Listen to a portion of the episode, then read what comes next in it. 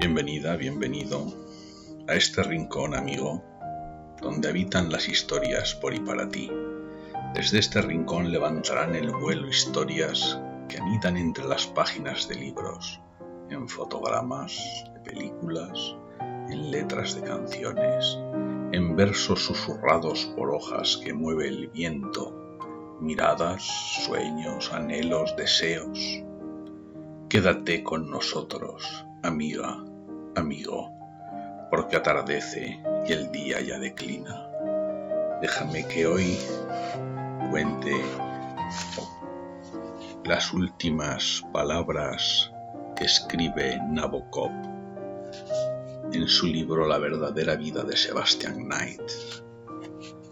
De manera que, después de todo, no vi a Sebastián, o por lo menos no lo vi vivo pero aquellos pocos minutos que pasé escuchando lo que creía que era su respiración cambiaron mi vida de un modo tan total como si la hubieran cambiado las palabras del propio Sebastián, si hubiera podido hablarme antes de morir.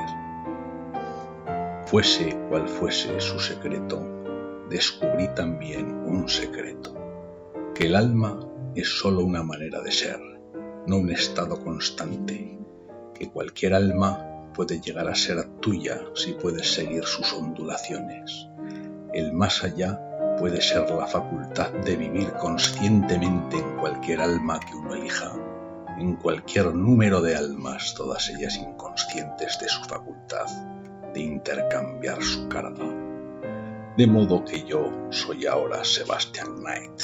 Me siento como si lo encarnara en un escenario a la luz de las candilejas mientras las gentes que él conoció entran y salen, las borrosas figuras de los pocos amigos que tuvo, el profesor, el poeta, el pintor, y le rinden tributo silenciosamente. Y ahí llega Goodman, el bufón de pies planos, con la pechera asomándole por debajo del chaleco, y ahí está el pálido resplandor de Claire que entra con la cabeza inclinada y se va llorando apoyada en el brazo de una amiga.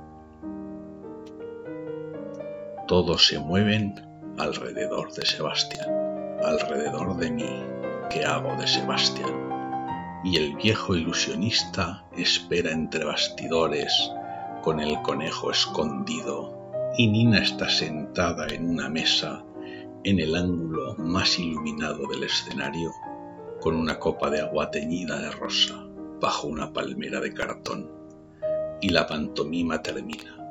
El pequeño transpunte calvo cierra el libro y las luces se apagan lentamente. Fin, fin. Todos regresan a su vida cotidiana y Claire a su tumba. Pero el protagonista se queda porque, por más que lo intente, no puedo salirme de mi papel.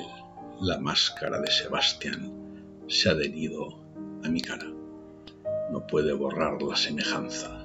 Yo soy Sebastián o Sebastián es yo. ¿O acaso los dos seamos alguien a quien ni él ni yo conocemos?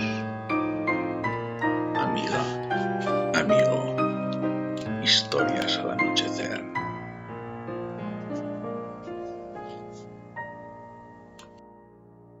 escucharme, gracias por escucharte a ti, amigo, amiga, porque al fin y al cabo, el único número verdadero es el uno, los demás son su simple repetición.